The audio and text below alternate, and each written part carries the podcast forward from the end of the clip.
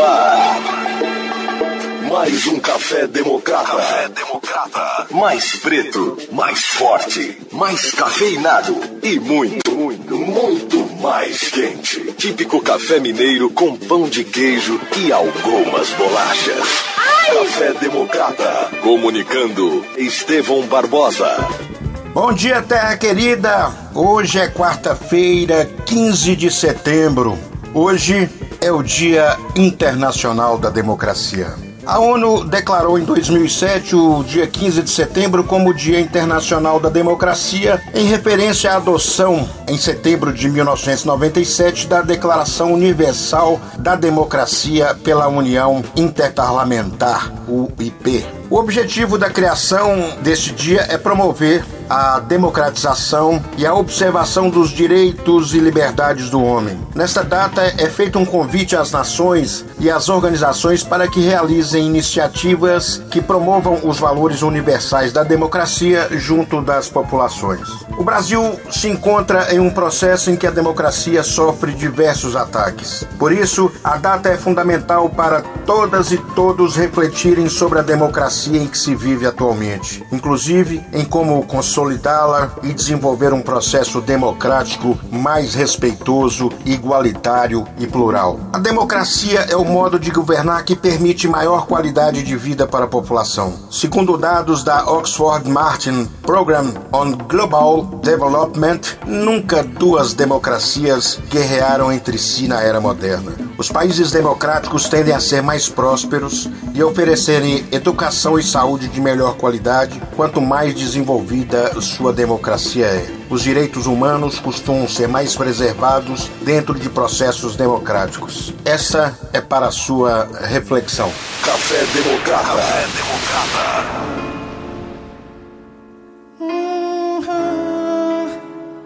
Democrata.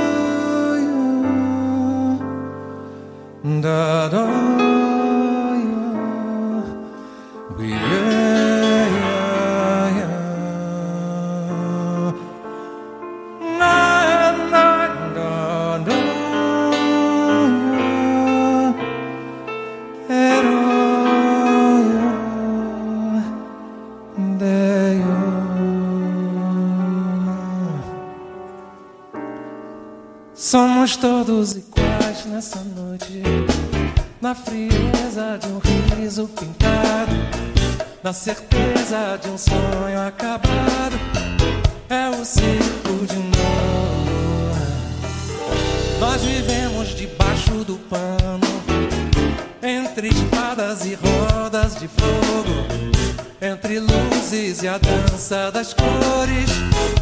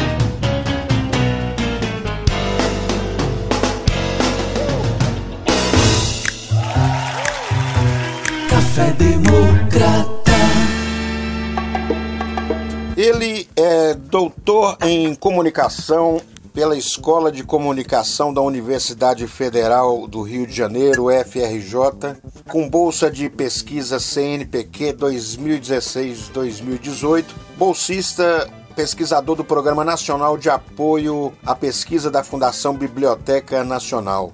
Mestre em Sociologia pela University College Dublin, na Irlanda, pós-doutor de pesquisa CAPS Print e professor colaborador do programa de pós-graduação em comunicação da Universidade Federal de Santa Maria, no Rio Grande do Sul. Pesquisador do grupo de pesquisa Usos Sociais da Mídia, do Laboratório de Estudos em Comunicação Comunitária da UFRJ, do grupo de pesquisa Diaspótics, Migrações Transnacionais e Comunicação Intercultural, do grupo de pesquisa Comunicação em Rede, Identidades e Cidadania do Migrate Pesquisa, Ensino e Extensão em Direitos Humanos e Mobilidade Humana Internacional, também pela Universidade Federal de Santa Maria. Revisor da revista interdisciplinar da Mobilidade Humana. Ele é professor Guilherme Cury. Bom dia, professor. Seja muito bem-vindo ao nosso Café Democrata da Rádio Tuia nesse Dia Internacional da Democracia. Bom dia, querido amigo. Bom dia, queridos ouvintes da Rádio Tuia de Montes Claros, Minas Gerais. É um prazer enorme estar conversando com vocês nesse dia tão importante que é a data de hoje. Professor Guilherme, a ideia de democracia surgiu na Grécia Antiga. Muitos textos ressaltam como as experiências políticas experimentadas em Atenas serviram de base para a construção do regime democrático. Nesse Dia Internacional da Democracia, o que temos para comemorar? Podemos afirmar que a ideia de democracia entre os gregos seja a mesma do mundo contemporâneo? Então, queridos ouvintes, querido amigo, uh, vamos lá. A ideia de democracia grega é a forma clássica de democracia exercida pelos atenienses na cidade de Atenas há mais de 2.500 anos. Ou seja, a democracia está atrelada às relações que se dão na cidade. É importante ressaltar que não havia eleições de representantes nessa época. Tinha sim um corpo de cidadãos que legislavam. Os cidadãos eles se reuniam na Ágora, né, chamada Ágora, que era um local público que abrigava as chamadas assembleias legislativas, onde eram criadas discutidas e alteradas as leis de Atenas. Então, para os gregos, a noção de democracia era bastante diferente do que a gente tem hoje, ou a gente acredita ser universal, né? A condição de cidadania ela era estabelecida por princípios que excluíam boa parte da população. Por exemplo, os escravos, as mulheres, os estrangeiros e menores de 18 anos, eles não poderiam participar das questões de políticas do seu tempo, lá na Grécia Antiga. Então, a, a luta pelos fins dos privilégios aristocráticos né, e a consolidação de uma sociedade com direitos mais amplos, eles são os pilares dessa nova forma de governo. Mas, claro, mais uma vez eu afirmo né, que a gente não pode dizer que a ideia de democracia entre os gregos ela seja a mesma do mundo contemporâneo que se tem. Né? Atualmente, quando a gente define basicamente a democracia, a gente entende que seria o governo, que significa cracia né, em grego, do governo do povo, né, que seria o demo, né, povo do povo, do demo. Né? Então, ao falarmos que o governo pertence ao povo, a gente compreende que a maioria da população tem o direito de participar do cenário político do seu tempo agora. De fato, nas democracias contemporâneas, os governos eles tentam ampliar o direito ao voto, minimizar todas as restrições que a gente poderia impedir a participação política dos cidadãos. Só que, no entanto, a gente sabe que essa participação ela é bem restrita. Né? Hoje, mesmo as democracias mais tradicionais, consolidadas, elas estão entrando em colapso. Assim como é muito bem descrito no, no livro lançado há três anos, chamado Como as Democracias Morrem, do Steven Levitsky e do Daniel Ziblatt, né, que são professores da, da ciência política de Harvard. Basicamente, que eles estão alertando para o avanço do ressurgimento de regimes autoritaristas né, nas décadas recentes. Eles afirmam que autocratas eleitos mantêm um verniz de democracia enquanto corroem a sua essência. Então, a partir de dados históricos, esses autores eles mostram que os ataques mais efetivos não estão vindo da, da mão de homens armados, como acontecia no século passado, mas a partir de, de líderes que legitimamente eleitos utilizam do pretexto da defesa democrática para a subversão de seus valores. Muitas vezes utilizando a, a internet, como a gente está vendo recentemente, né, com notícias falsas com uma, e com muitas desinformações. Há muitos exemplos que assustadoramente se somam nos últimos anos. No século passado, a gente tem exemplos como o peronismo, Hitler, Mussolini, corroeram as grandes as grades de proteção democrática que garantiram suas eleições e permitiram implementar regimes totalitaristas de esforço. Recentemente, a gente tem líderes como Fujimori no Peru, Orbán na Hungria, Erdogan na, na, na Turquia, que apresentam como, se apresentam como outsiders na política. Uh, o que eu quero dizer, eles se, se aproveitam da grande crise de representação política, jogam a partida eleitoral e, apoiados por insiders cegos, legitimam o perigo dessas ambições pessoais. Então, estabelece seus próprios regimes autocráticos que nada têm de democracia. Então, hoje, ao invés de comemorarmos, nós, devemos, antes de mais nada, ter em mente que a democracia representativa, o capitalismo e sua forma política correspondente, que seria o Estado-nação, eles estão em crise e é preciso reconstruí-las. Então, como que a gente pode reconstruí essa, essa ideia de democracia? A gente sabe que através da política, na, demo, na democracia, ela é a arte do conflito contra todas as ilusões de consenso, que se tornou um agente da pós-democracia, como os, alguns autores gostam de chamá-lo. Então, esse é um dos pontos principais que eu compartilho a partir do pensamento da cientista política, da Chantal Maouf, que como a possível saída para a atual encruzilhada que a gente se encontra. A gente a, a assiste hoje a um grande questionamento à democracia liberal, com ameaças antidemocráticas, um descontentamento ao próprio campo político representacional, que um texto de neoliberalismo e globalização prega em torno de um centro político, no qual partidos provenientes de lugares diferentes no aspecto se revezam no poder, apresentando programas muito parecidos, muito semelhantes, que são semelhantes ao neoliberalismo, né, que se tornou regra, que se tornou um, um senso comum de difícil combate. Então a Mauf, a Chantal Mauf, ela vai dizer que o pluralismo liberal é um pluralismo sem antagonismo, e na verdade não é plural. Por essa razão a gente pode falar que no modelo democrático liberal estatal representativo, ele é de baixa intensidade. O povo não se vê representado, basicamente. Como falar de mais vozes se as vozes elas são tão semelhantes? Então daí que surgem vozes daquele que se dizem outsiders, daí o perigo do combate à democracia, mas que sempre fizeram parte do jogo político, né? Então, muito próximo a esse, esse pensamento está o pensamento do Jacques Rancière, que é um autor que eu, que eu gosto muito, que ele vai dizer que faz da política um objeto escandaloso ela ser atividade que tem por racionalidade própria a racionalidade do dissenso, da não concordância das questões. Ou seja, o que ele vai dizer é que a política, a democracia, podemos ler assim dessa maneira, ela só acontece quando a parte do sem parte toma parte.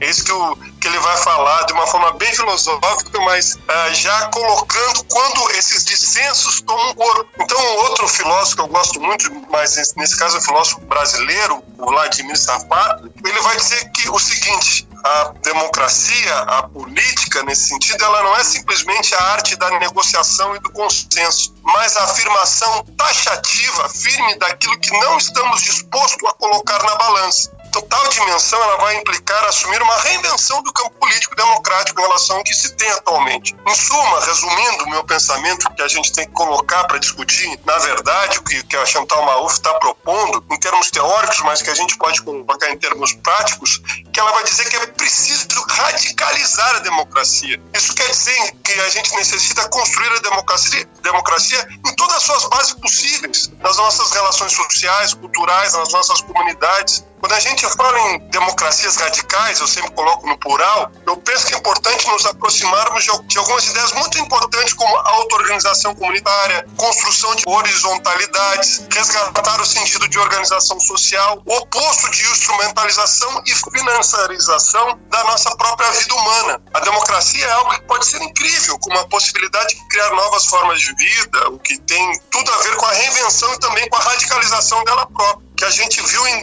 em, alguns exemplos recentes, como o orçamento participativo, onde a comunidade ela é colocada para discutir os direcionamentos da onde a gente pode aplicar determinadas formas de ações políticas diretas para essa própria comunidade eh, se fazer servir. Então a política, a democracia, ela se diz respeito ao bem viver, de maneira que vai muito além da organização sociopolítica estatal e da sociabilidade atual, que implica integração com o nosso ambiente, por exemplo, nossas relações com o meio ambiente, com as diversas formas de vida humana e que precisa ter uma preocupação com a aproximação do que poderíamos chamar de justiça democrática. Então, ao invés de celebrarmos, a gente tem que indagar e lutarmos por uma radicalização da nossa própria democracia. Vamos fazer uma pequena pausa aqui nessa conversa com o professor Guilherme Cury e voltamos já já. Café Democrata. Dinheiro na mão é vendaval é vendaval na vida de um sonhador, de um sonhador. Quanta gente aí se engana e cai da cama com toda a ilusão que sonhou. E a grandeza se desfaz quando a solidão é mais. Alguém já falou mas é preciso viver e viver não é brincadeira não. Quando o jeito é se virar, cada um trata de si, irmão desconhece irmão. E aí, dinheiro na mão é vendaval, dinheiro na mão é solução e solidão. Dinheiro na mão é vendaval, dinheiro na mão é solução e solidão. Dinheiro na mão é vendaval, é vendaval na vida de um sonhador, de um sonhador. Quanta gente aí se engana e cai da cama com toda a ilusão que sonhou. E a grandeza se desfaz quando a solidão é mais. Alguém já falou. Mas é preciso viver e viver não é brincadeira não quando o jeito é se virar, Cada um trata de si, irmão desconhece irmão. E aí, dinheiro na mão é vendaval, dinheiro na mão é solução e solidão. Dinheiro na mão é vendaval, dinheiro na mão é solução e solidão. E solidão solidão, e solidão, e solidão, e solidão. Café Democrata, Café Democrata, com Estevão Barbosa. Retornando com o professor Guilherme Cury. Professor, a ditadura militar no Brasil ela durou 21 anos, teve cinco mandatos de militares e instituiu 16 atos institucionais que se sobrepunham à Constituição. Nesse período houve restrição à liberdade, repressão aos opositores do regime e censura. Após a ditadura militar, o Tancredo Neves foi escolhido de forma indireta, mas, como sabemos, adoeceu e morreu, assumiu o José Sarney. Somente quando Collor, Fernando Collor de Mello, foi eleito, é que as primeiras eleições presidenciais livres e diretas ocorreram no Brasil pós-ditadura em 1989. Qual o seu pensamento sobre essa redemocratização brasileira e até hoje, 15 de setembro de 2021, nesse Brasil que vivemos? Bom, vamos lá, queridos ouvintes, querido amigo, agradeço pela pergunta que nos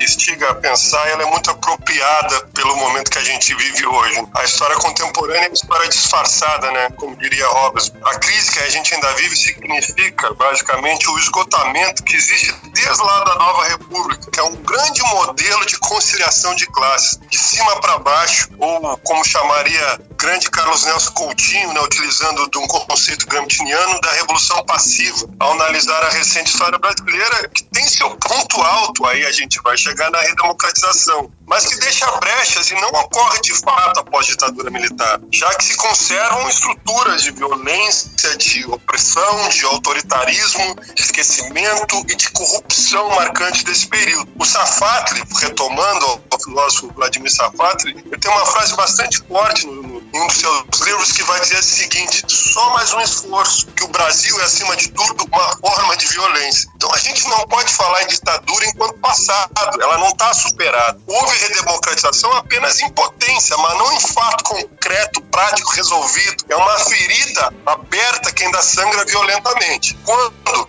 um, um representante parlamentar em 2016 vai no plenário, na Casa da Democracia, deveria ser a Casa Soberana da Democracia, vai a plenário e homenageia aquele que foi o maior torturador da nossa história, Carlos Brilhante Justo, homenageia num impeachment que também foi uma afronta à nossa democracia, como todos nós, todos nós sabemos, e homenageia Carlos Brilhante Luz, mostra que claramente a ditadura ainda está mais viva do que nunca, que a gente não superou uh, ela de, de, forma que a gente deveria. Comparando, por exemplo, a países latino-americanos como o Chile, que a gente tem no centro da cidade de Santiago um museu de direitos humanos, lá homenageando todos os mortos e aqueles que lutaram pela democracia, contra a ditadura sanguinária de Pinochet. Enquanto no Brasil, aquele deputado, ao invés de sair preso da Casa da Democracia, ele se, ele se elege numa conciliação de classe em 2018, com a direita também, que o elege depois de um golpe de 2016, até, agora, até hoje, perpetua no poder,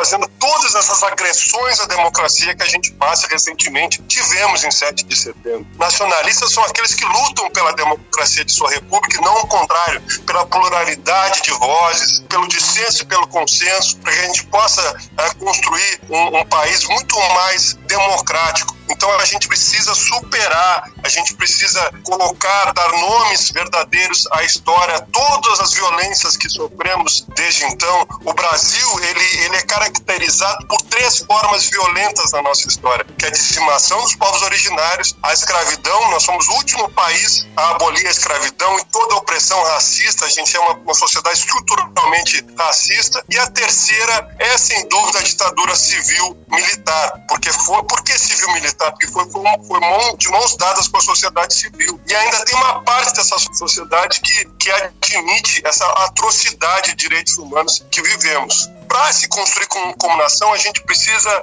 reconstruir e, de fato, cicatrizar essas três feridas abertas que nos constituem como sociedade. Dar direito aos povos originários, superar a questão do racismo estrutural, enfrentá-lo de forma democrática e também superar a questão da ditadura civil-militar. De fato, foi uma conciliação de classes lá em 1985 e isso voltou agora, como eu coloco, a história contemporânea e a história disfarçada. A gente vive ainda reflexos diretos da ditadura civil-militar com governo hoje, vejam bem, eleito democraticamente, mas onde tem mais militares do que tinham na ditadura civil militar. Então é, é importante que a gente saiba superá-lo para que isso não, não aconteça novamente. Muito obrigado pela sua participação no nosso Café Democrata da Rádio Tuia, professor Guilherme Cury, lá do Rio Grande, no Rio Grande do Sul. E o microfone está aberto para sua finalização, por favor, professor. Só gostaria de agradecer, mandar um beijo, um abraço ao amigo, agradecer ao professor Gustavo também, que foi que me indicou para participar desse programa. Estamos juntos, me coloco à, à, disposição sempre que puder participar, com grande carinho, com grande afeto que posso fazer essa ponte aí do Sul com, com, Minas Gerais que, que me alegra tanto. Um grande abraço e um grande beijo. Saúde para todos nós. Seguimos. Obrigado, valeu. Tá ficando tarde. Acho que era nisso que eu pensava enquanto tentava dormir. Pra ver se pelo menos dormindo eu ainda sonhava e o sono não queria vir. Pra ver se pelo menos dormindo eu ainda conseguia respirar. Tô ficando sem ar. Acho que era nisso que eu pensava enquanto meu sonho tentava chegar. Tentando desligar minha cabeça, mas em alguma tela esse filme passava. Era um filme de sangue. Ou seriam as notícias? Era um filme de gangue. Ou seria uma milícia? Era um filme de época, uma velha novela. O terror na favela, o hospital saturado. A criança espancada era um trans torturado. Eu fiquei transtornado, eram cenas horríveis. Transcendendo níveis jamais tolerados. Jamais tolerados agora por seres humanos jamais insensíveis. Jamais insensíveis do que os alemães que tratavam judeus como gado. Marcados com brasa e no brasa 80 anos depois o enredo é igual. Medo e maniqueísmo, e o ódio é normal. Preconceito é aceito e a morte é banal. Ou você é como um gado, ou você é como os bois. Isso aqui sempre foi um curral. Uma bíblia, uma bunda, uma bola, uma pinga e uma sobra de feijão com arroz. O que mais poderíamos querer? Uma arma pra cada, uma bela piada zombando da cara de quem vai morrer. Será que a minha amiga de Belo Horizonte pulou da janela do quinto, sentindo essa angústia que eu sinto por já não ver nada de belo a buscar um horizonte, enxergar vários monstros brindando com cálices de vinho tinto e a carne mais cara no prato. A carne barata é dos pretos, compartilham prantos e prints das fotos dos corpos, mas nos comentários o texto vem pronto. Se morreu no morro e é preto e fudido, deve ser bandido, então tudo bem. Se a Catherine não fosse mulher e gestante, iam dizer que ela era traficante também. Se a família chora, o poder ignora e o diabo até ri. Agora o meu sono tá vindo, eu também tô sorrindo, brincando com o menino Henri. Acabou chorar no sonho eu componho com Moraes Moreira. Mas nem lá de cima ele esquece a vergonha. Lá vem o Brasil, descendo a ladeira. Os novos baianos que chegam no céu foram executados por terem tentado furtar um pedaço de carne no supermercado. Então seguranças pegaram em flagrante primeiro pediram dinheiro, mas logo mandaram chamar os traficantes do bairro e mandaram entregar os ladrões de galinha pro coveiro. Chegaram no céu. E aí, Gabriel, você por aqui? Fiquei preocupado, será que eu morri? Mas é só um sonho, vou ver se aproveito para dar um abraço meu pai. Difícil encontrar, chega gente demais numa fila que nunca termina. Vi uns anjos ali reclamando porque tinha país recusando vacina. Disfarcei minha nacionalidade, eu acho que eu sou patriota. Mas no céu quem puser suas bandeiras acima de tudo, Deus dá cascudo e chama de idiota. Eu acho que eu sou humanista, mas a humanidade tá punk. Eu peço um papel, uma caneta, começo uma letra e encontro Aldir Blanc. Me encanto com um conto do Rubem Fonseca e canto uma do Roupa Nova. Enquanto num canto Jesus me observa com cara de quem desaprova. Eu acho que eu sou comunista, pois sempre chutei de canhota. Encontrei Maradona gritando Argentina. Eu acho que ele é patriota. Sou patriota, sou comunista, ou só mais um morto vivendo no inferno? Só mais um sonho morrendo no céu, mais uma nota no bolso do terno. Sou comunista, sou patriota, sou um cacique atacado na oca. Sou uma criança pedindo comida, sou uma foca aplaudindo uma orca. Sou um cientista pedindo uma esmola, sou um quilombola virando piada. Sou uma vida que nem vale um dólar, sou uma preguiça assistindo a queimada. Sou só mais um dos milhões de indivíduos tão divididos na morte e na vida. Somos devotos dos santos bandidos. Briga de votos parece torcida. Gritos de mito e de genocida. Almoço grátis com merda no prato. Toda verdade será distorcida. Todo poder pro capitão do mato. Não quero choro nem fé. Quero uma fita amarela gravada com o nome dela. Tá ficando estranho esse sonho. Mais um amigo chegando risonho. Eduardo Galvão, seu olhar ainda brilha, mandando um recado pra filha. Querida, a vida é pra ser bem vivida, não é uma corrida pro pódio. Amigo, ela sabe, eu também. E por isso também sobreponho o amor ao ódio. E sempre que posso ainda sonho. E tento inspirar tolerância. Se eu pude aprender com os meus erros, não quero enterrar a esperança. Em que em tempos de tantos enterros, o homem ainda enxergue a aberração da arrogância. E agarre essa chance de achar uma mudança de rumo, atitude e conduta. Mas fica difícil encontrarmos caminhos mais justos se todos nós somos tão filhos da puta. Fazendo de tudo pra levar vantagem em tudo. Achando normal absurdo. Pagando de louco, de cego, de surdo. Apenas quando nos convém. Estamos doentes. O vereador e a mãe do menino. O governador e o ministro assassino que mata inocente no morro. Dispensa vacina de onde eles vêm. Virou pesadelo esse sonho. Olhando pra gente eu até me envergonho. Eu acho que eu sou um cidadão de bem. Por isso me exponho e me cobro também. Se eu pude aprender pela voz dos poetas, não posso aceitar a censura. Se os meus professores abriram minha mente, a cura tá na educação e na cultura. Já tá uma tortura esse sonho. E falando em cultura, olha quem aparece. Trazendo ironia e coragem, me arranca um sorriso, alivia o estresse. No sonho ele vem com milhares de vítimas, 500 mil mortos ou mais. Acordo assustado e o sorriso do Paulo Gustavo na dor se desfaz. Só sinto meu corpo gelado e do lado da cama uma frase dizendo aqui jaz. Esfrego os meus olhos e vejo que sou um escravo amarrado num tronco. E quando o chicote arrebenta minhas costas, me sinto impotente, mas olho para trás. A lágrima lava o meu rosto e eu já consciente levanto pra sonhar de novo. E quebro as correntes quando reconheço meu rosto na cara do meu capataz.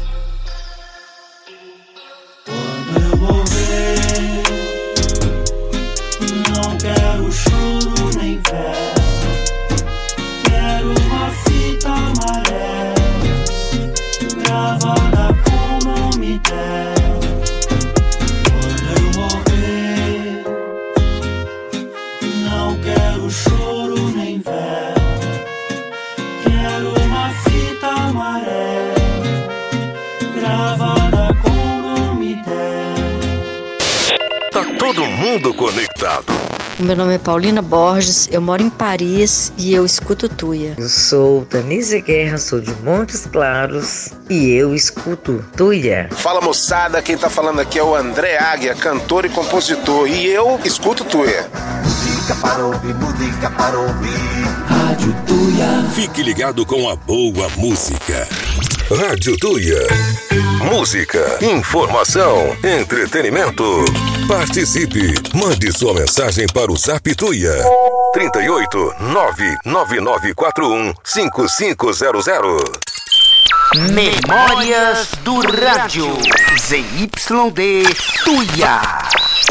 Se vou ganhar, vou poupar. Vou poupar, Se vou poupar, vou crescer. vou crescer, Se vou crescer, conquistar. Conquistar, Que conquistar é saber. poupança pra ver, Se vou poupar, vou ganhar. ganhar, Se vou ganhar, vou poder. E vou poder planejar. E planejar é querer. pra ver se Se resolvi conquistar. vou lutar, Se pretendi conseguir. vou juntar, Se decidi investir. aplicar, Sei que vou chegar lá. Se meu negócio é ganhar. ganhar, eu só posso poupar. Se decidir acertar, eu só conheço um lugar. poupança ver Yeah, yeah, Bradesco. com renda mensal, Poupança Bradesco. Bradesco, o Banco da Poupança. ZYD Tuia. Café Democrata. Café Democrata. Com Estevão Barbosa. Vereadora Cecília Meirelles, CS Protetora, mutirão de castração, audiência pública de maus tratos aos animais. Como é que foi eh, esses últimos dias aí? Bom dia, né?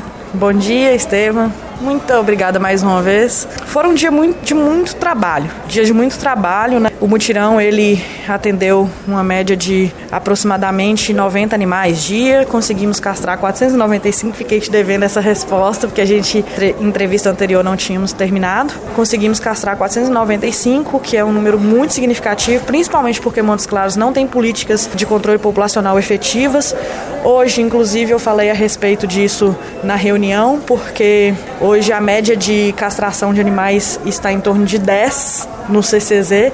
Nos melhores dias, que são nas sextas-feiras, são castrados 20 gatos, né? Pois se trata de um procedimento mais fácil de realizar em gatos do que em cães. Então a gente está muito abaixo do que se espera do ideal para a gente realmente ter uma efetividade nesse controle populacional, que implica também em, outras, em outros benefícios para os animais, não apenas controle populacional, de saúde, de minimização de zoonoses, de saúde pública, saúde única, de uma série de coisas. E ontem a gente fez uma importante audiência na Câmara Municipal com vários eh, representantes das polícias, militar, civil, meio ambiente, para que a gente possa criar um protocolo de atendimento de denúncias de maus tratos, porque infelizmente hoje ainda existe uma incompreensão muito grande das próprias polícias a respeito do que configura maus tratos. As pessoas têm uma compreensão de que maus tratos é apenas um abuso com o animal, de espancamento, algo que gera a morte, né?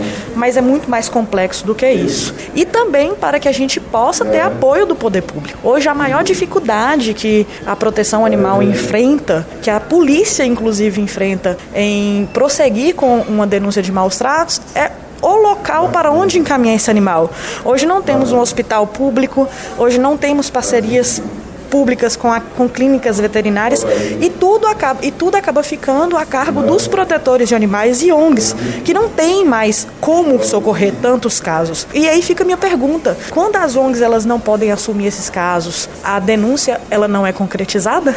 Ela não é averiguada, os animais continuam a sofrer nas casas das pessoas. Então é um assunto bem complexo e eu realmente, Estevam, acredito muito que o animal ele é apenas um sentinela que desencadeia inúmeros processos de agressão a pessoas, inclusive. Todo serial killer, inclusive, existem pesquisas a respeito disso, começam a maltratar os animais antes de maltratar pessoas.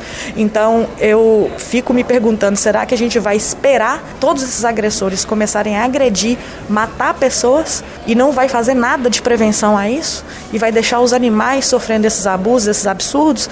Então, infelizmente, hoje é o que a gente tem em Montes Claros, é uma realidade triste, sem nenhuma política pública efetiva de proteção animal e estamos em busca disso. Vereadora Cessi, você é da presidente da Comissão de Cultura da Câmara.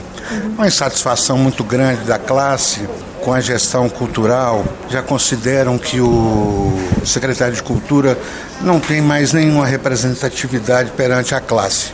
E sobre a lei de incentivo à cultura?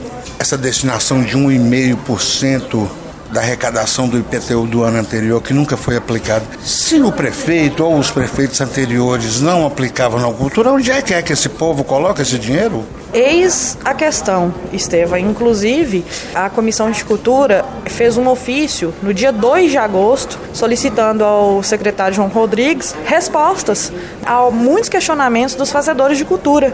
Inclusive, a abertura do edital para o SISMIC de 2021. Hoje já estamos com quase um mês e meio completados né, dessa, dessa, desse envio do ofício e até hoje não temos resposta. Já tentei diversas vezes contato com o secretário de Cultura também via telefone e não consegui. Então agora nós vamos novamente entrar com o ofício, exigir uma resposta e a presença dele aqui para que ele possa presencialmente nos informar por que desse descaso porque não tem cabimento, não tem lógica, né? E não há o que se justificar porque o prefeito, ele, em, em, suas falas, afirma que está sobrando dinheiro no município. Sim, e se está sobrando, e se está sobrando dinheiro no município, a gente não pode afirmar que o fato de não estar sendo feito esse repasse é dificuldade financeira. Então, eu acho que é um descaso com o setor cultural, principalmente porque Montes Claros detém o título né, de cidade da arte e da cultura, mas não é isso que a gente vê acontecendo. Então, a gente tem cobrado efetivamente. Infelizmente, a dificuldade não é apenas dos fazedores de cultura. Nós, vereadores, também sofremos essas mesmas dificuldades em poder representar o povo. Tá certo, mais uma vez, muito obrigado pela sua participação aqui no nosso Café Democrata, hoje especialmente no Dia Internacional da Democracia. Vereadora Cecília Meirelles, acesse protetora. Muito obrigada, Estevam, mais uma vez, conte sempre comigo. Muito obrigada. Café Democrata.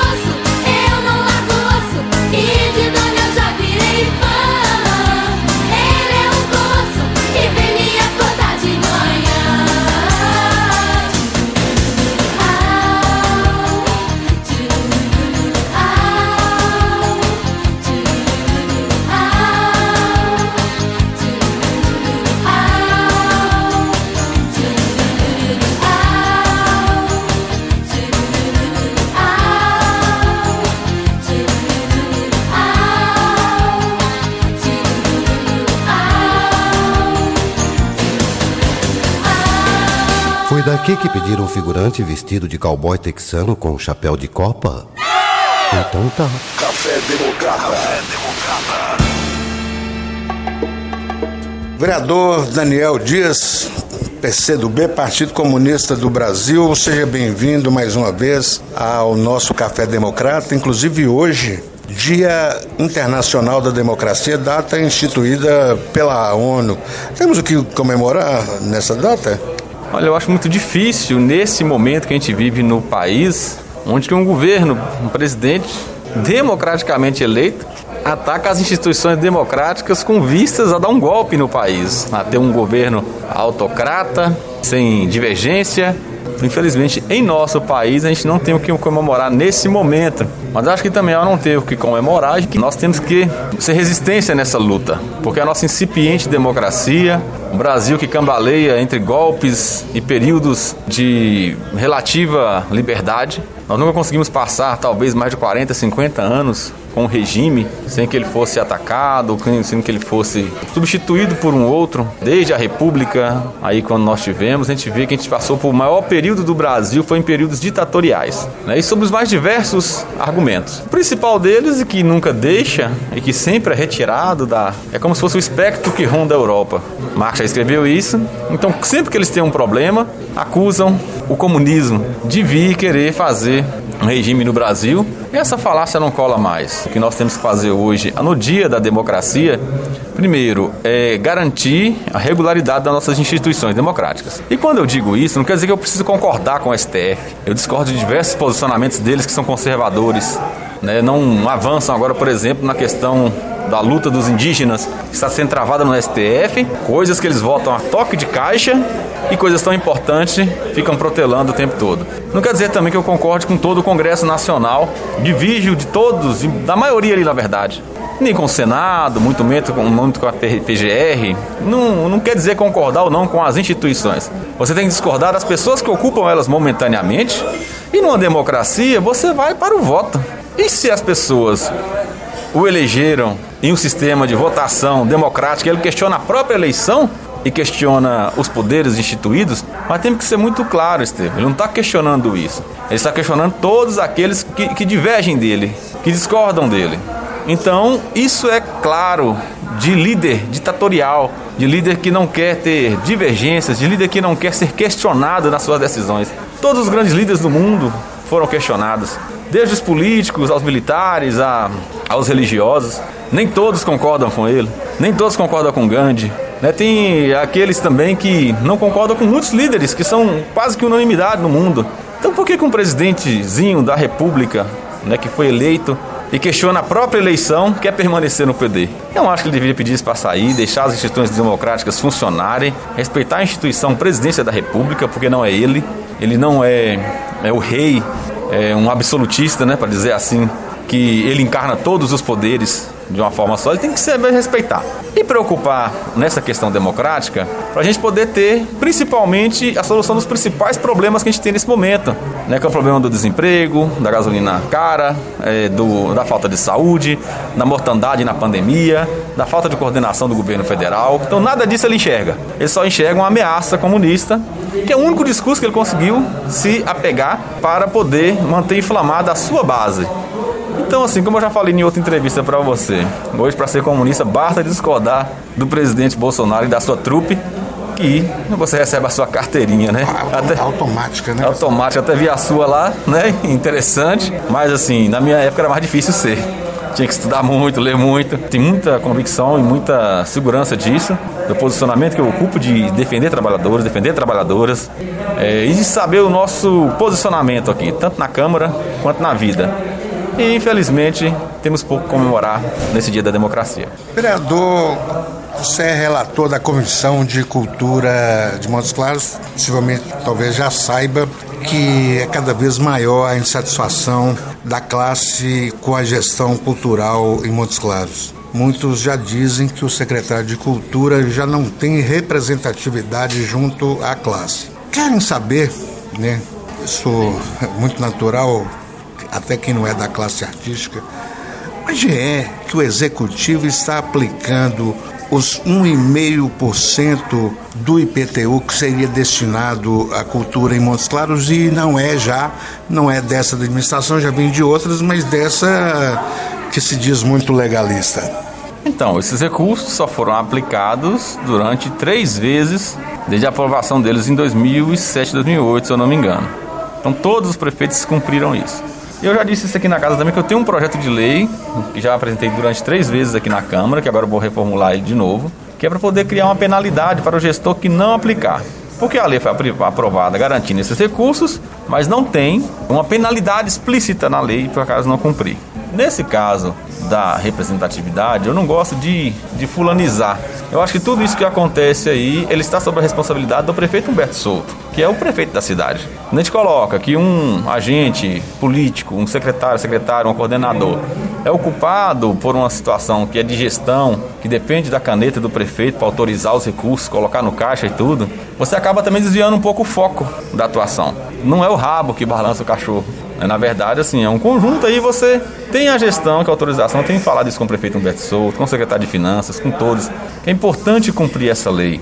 Cumpre com editais regulares todos os anos, então mostrar viraria capital da cultura, de fato, por ter uma lei instituída que ela seja cumprida, destinando parte desses recursos regularmente. Já poderia estar consignado no orçamento todos os anos. Vai ser 300, vai ser 200, vai ser 500, a gente vai saber que a gente vai ter isso para editais, para aplicação na cultura. É importante ressaltar também que esses editais, eles não contemplam os grandes eventos culturais da cidade que consomem muitos recursos. São pequenos eventos, né, para apresentação no bairro, para um cinema na praça, para um teatro, para uma publicação de um livro, tudo que consome coisas, recursos pequenos, né? Entre 2 mil, 3 mil, 5 mil reais, mas que tem um impacto muito grande na democratização do acesso aos meios culturais. E quem vai entender cultura apenas como um prédio do centro cultural, como uma grande obra, como uma grande apresentação? Não. A cultura acontece no dia a dia, nos bairros, nos locais, no cantor, no violão, né, na, na apresentação cultural, no malabares, em tudo que a gente consegue colocar e principalmente as nossas principais manifestações culturais que são as festas de agosto, né, os ternos, marujos, caboclinhos, catopês e todas essas manifestações. E assim, sente falta disso, né? Não dá para todo ano, como eu falo aqui na Câmara, chegar no mês de agosto e você aprovar um recurso para repassar para as festas de agosto. Você tem que aprovar isso em junho, em julho, em maio. Se você aprova em agosto, você, na burocracia que você tem aqui na cidade, você não consegue nem executar isso em agosto. Você vai fazer um débito e depois tem que receber. Então, o que que minha lei fala, a proposta de lei minha? Que até o mês é, de março, o prefeito deveria publicar os valores daquele ano.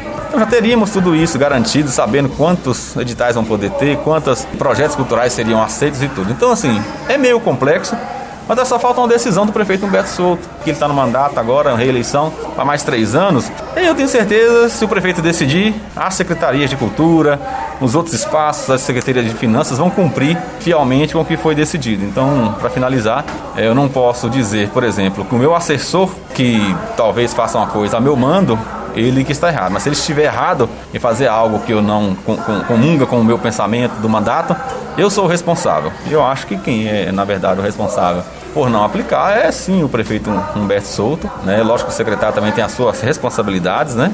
É, é um grande artista e tudo, mas que tem deixado essa situação da secretaria de fato é, se prejudicada ainda mais com a pandemia nesse momento. Mas eu não gosto assim de fulanizar. Acho que é bom a gente ir na raiz do problema. Quem autoriza é o prefeito Humberto Souto. Tá certo, muito obrigado, vereador Daniel Dias, pela sua participação aqui no Café Democrata da Rádio Tuê. Obrigado, sempre um prazer e fica à disposição. Café Democrata.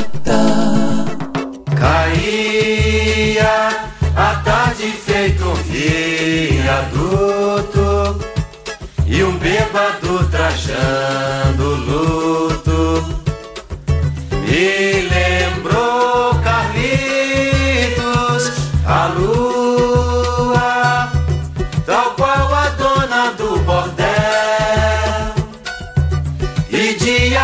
cada estrela fria, um brilho de aluguel. E nuvens lá no mataborrão do céu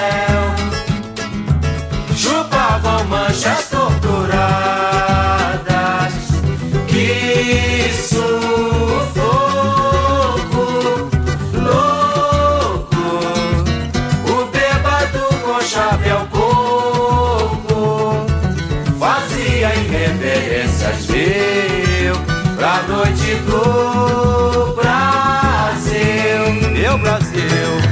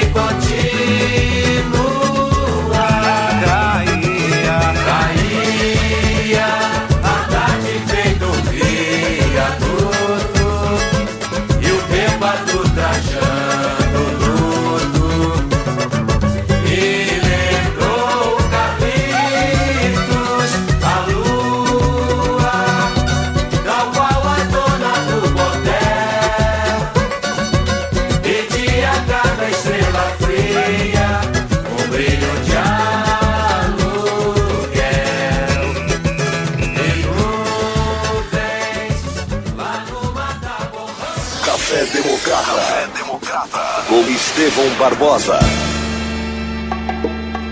Mara Parrella é comunicadora social, jornalista e escritora. Vive nos Países Baixos há 23 anos, onde naturalizou-se holandesa, mas mantém profundas as raízes brasileiras. Sempre divulga o seu país, especialmente Montes Claros, Belo Horizonte, onde nasceu, e Brumadinho, onde tem propriedade. Foi cofundadora e presidente da Casa Brasil-Holanda, ex-secretária do Consulado Geral do Brasil em Amsterdã. Decidiu-se por dedicar-se exclusivamente à literatura e ao empreendedorismo cultural. Montou a editora Árvore Alta, tradução do seu sobrenome em holandês, Rogenboom, para editar seus livros solo, Turismo Social e poemas nada blasé. E também criar projetos engajados socialmente. Memorial Brumadinho. A autora recebeu quatro prêmios participando de sete obras literárias na Suíça, Brasil, Itália e em Portugal. É membro da Academia de Jornalistas e Escritoras do Brasil, AGEB MG, e correspondente da Academia Inclusiva de Autores Brasilienses. Bom dia, Mara Parrella. Seja mais uma vez muito bem-vinda ao Café Democrata da Rádio Tuia. Mara participou da 91ª Feira do Livro de Lisboa, que se encerrou no último final de semana. Como é que foi a 90 Feira do Livro em Lisboa, Mara? Bom dia, ouvintes da Rádio Tuia, Mara Parrella aqui da Holanda. Isso mesmo, Tevo. Estou chegando da Feira do Livro de Lisboa, que foi bem melhor que ano passado, embora as duas anteriores eu tenha sido premiada, né, com a menção honrosa na coletânea Sem Fronteiras pelo Mundo. O estande da Rede Sem Fronteiras, da de André Portugal, é quem recebe cerca de 180 coautores de todo o Brasil inclusive autores de Montes Claros, né, as colegas a Marta Verônica, a Felicidade Patrocínio, a Glorinha Mameluque. A feira esse ano encerrou nesse final de semana com chave de ouro. Foi de longe o estande mais movimentado, não só pelos momentos de autógrafos reservados para gente, né, escritores como eu que foram divulgar suas obras e receber as premiações através de um concurso literário. Então, você indo apenas no final perdeu muito, pois o evento já se realiza desde o dia 26 de agosto. Absolutamente. A programação contou com a impossibilidade da ida da maioria dos coautores e por isso mesmo a competente equipe produziu um sistema híbrido, e simultâneo de palestras, flash.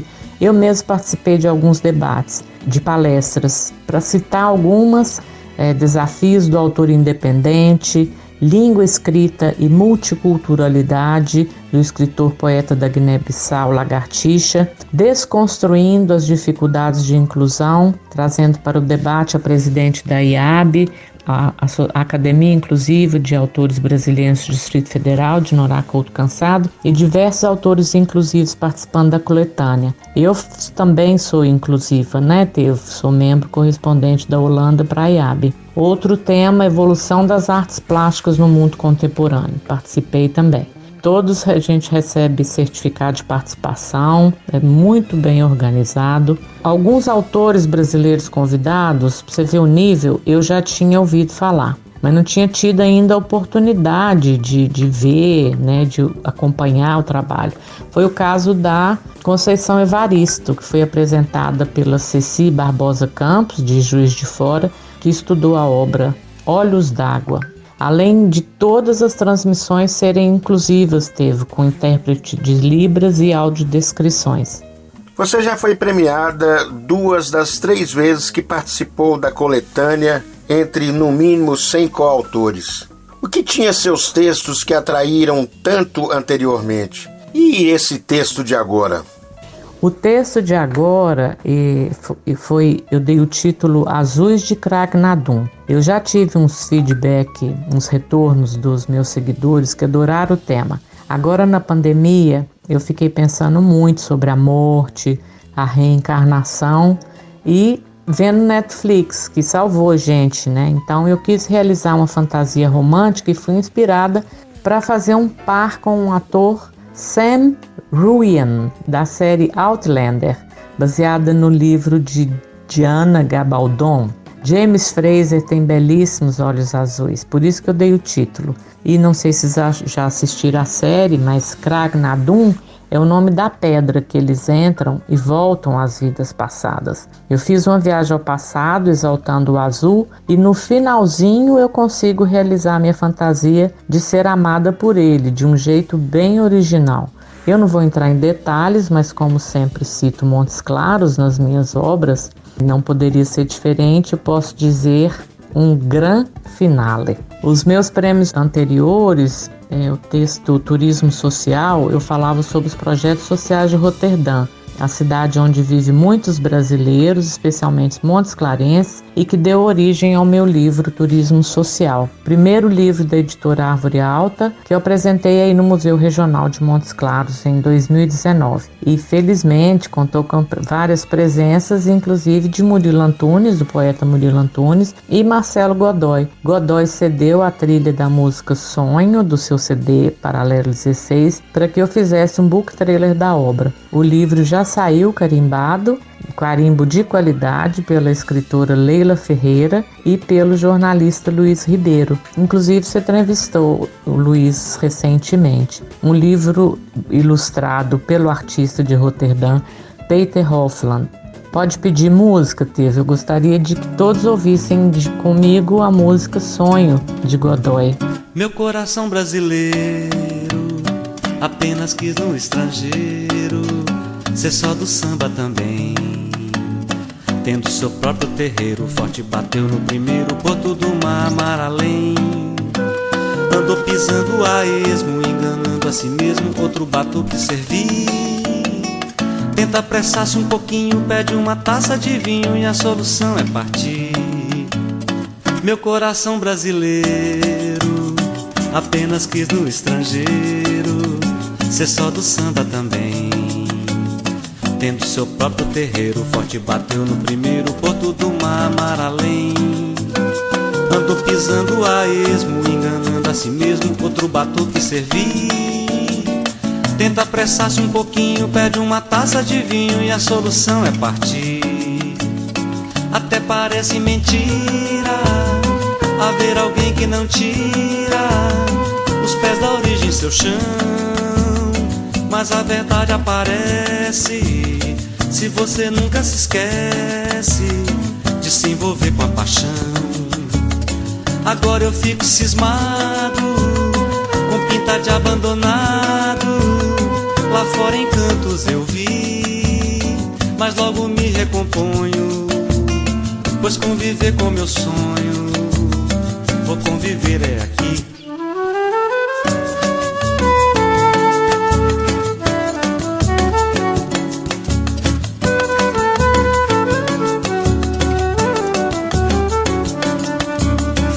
Coração brasileiro apenas quis no estrangeiro ser só do samba também. Tendo seu próprio terreiro, forte bateu no primeiro porto do mar, além. Andou pisando a esmo, enganando a si mesmo, outro batuque servir. Tenta apressar-se um pouquinho, pede uma taça de vinho e a solução é partir. Até parece mentira haver alguém que não tira os pés da origem em seu chão. Mas a verdade aparece se você nunca se esquece e se envolver com a paixão. Agora eu fico cismado com pinta de abandonado. Lá fora em cantos eu vi, mas logo me recomponho, pois conviver com meu sonho conviver, vou conviver. Vou conviver é aqui.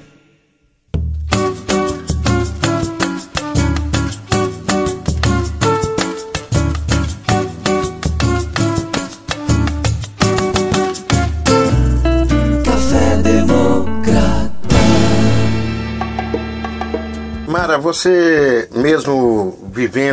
Países Baixos, ou seja, na Holanda, você não perde suas raízes, não é mesmo? Sim, Estevinho, eu tenho família em Montes Claros, minha mãe Terezinha e meu irmão. Ela venceu a Covid com 87 anos ano passado. Imagina minha agonia aqui. Além da família, eu tenho muitos amigos em Belo Horizonte e em Montes Claros. E acredita que eu venho fazendo mais amigos em Montes Claros? O artista plástico Serginho Ferreira e eu nos aproximamos através de um texto que eu escrevi homenageando as escritoras da coletânea Elas por Elas da Academia Feminina de Montes Claros.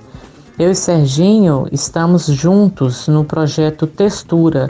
Eu texto, ele pintura e escultura. Eu apresentei lá no estande da Rede Sem Fronteiras um dos seus quadros mais impactantes, absoluto, é, em forma de um capuz para o meu vestido, bolsas, capas para almofadas, protótipos feitos pela artista de Belo Horizonte Maria Tereza Pena. Além de Serginho, teve o, está, o Espaço Ateliê Galeria Felicidade Patrocínio, me recebeu para apresentar a Casinha de Van Gogh, um evento literário de muita repercussão, mesmo em tempos de pandemia. Você não, não pôde comparecer, né, Teve? Mas no próximo eu não te perdoo, viu? Foi um verdadeiro alento. As pessoas sentiam necessidade de sair e se encorajaram com o meu convite. Algumas já há mais de um ano e meio fora, dentro de casa.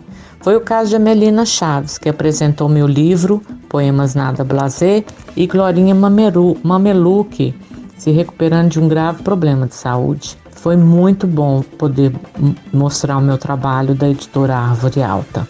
Mara querida, se alguém se interessar em adquirir seu livro mais recente, o Poemas Nada Blazer, como podem fazer para adquirir o livro? Eu deixei os exemplares à venda no ateliê da Felicidade Patrocínio.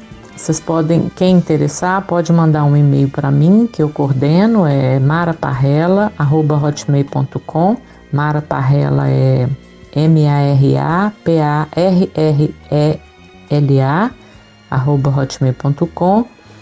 E todo o meu trabalho está no site, para quem quiser conhecer mais, www.editoraarvorealta.com e eu espero vocês fazerem uma visita por lá. Muito obrigada pelo espaço, teve um abraço para todos aí, ouvintes da Rádio Tuia. Mara Parrela, Holanda. Tchau, tchau. Café Democrata.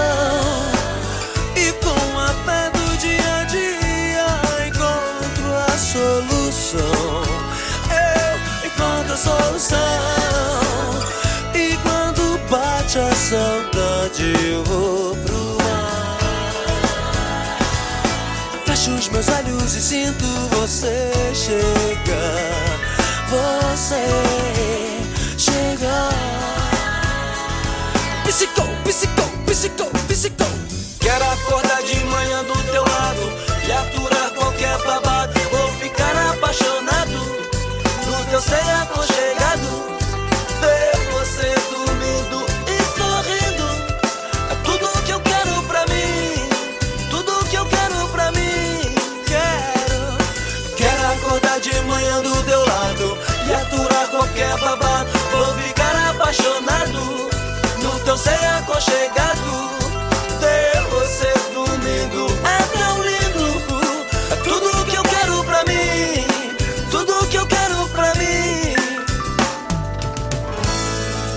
Você não sabe o quanto eu caminhei Pra chegar até aqui. Percorri milhas e milhas antes de dormir. Eu, eu não cochilei. Os mais belos montes estarei. Nas noites escuras, frios, chorei chorei, chorei, chorei.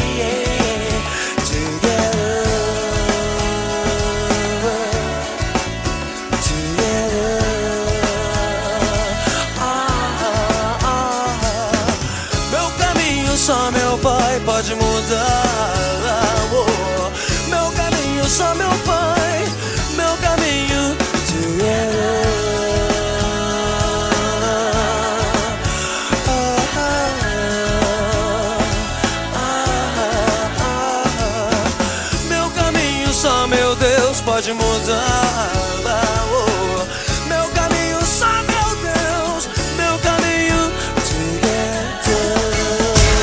enquanto é só, pessoal. É isso? É, é isso mesmo. Bom dia, cidade querida. Obrigado pela audiência. O Café Democrata volta melhor do que hoje. Mais forte, mais preto, mais cafeinado e quente. Muito mais quente.